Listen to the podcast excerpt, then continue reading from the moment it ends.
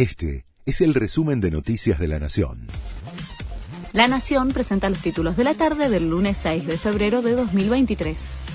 Cinco acusados a cadena perpetua y tres a 15 años por el asesinato de Fernando Baez Sosa. Máximo Thompson, que se desmayó tras escuchar el veredicto, Ciro y Luciano Pertossi, Enzo Comelli y Matías Benicelli fueron declarados culpables por el delito de homicidio doblemente agravado. Ayrton Violás, Blasinali y Lucas Pertossi fueron considerados partícipes secundarios. Se hizo un poquito de paz en mi corazón, se hizo justicia, dijo Graciela, la mamá de Fernando.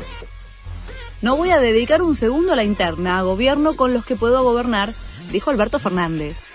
El presidente evitó ahondar sobre las críticas que recibe del kirchnerismo, dijo no saber si repetiría fórmula con la vicepresidenta y que su mayor problema es que no vuelvan al Ejecutivo algunos de los canallas que presidieron la Argentina. Alertan por el aumento de dengue.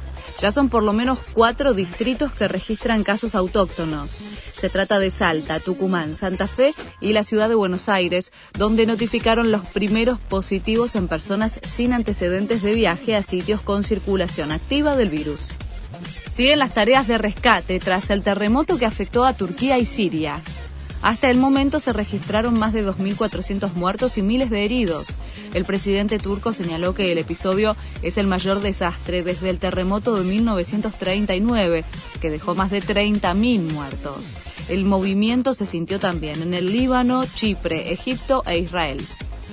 Termina la segunda fecha del torneo de la liga. A las 21 y 30, Huracán enfrenta a Banfield de local, después del gran arranque de temporada que tuvo con una victoria sobre Defensa y Justicia como visitante.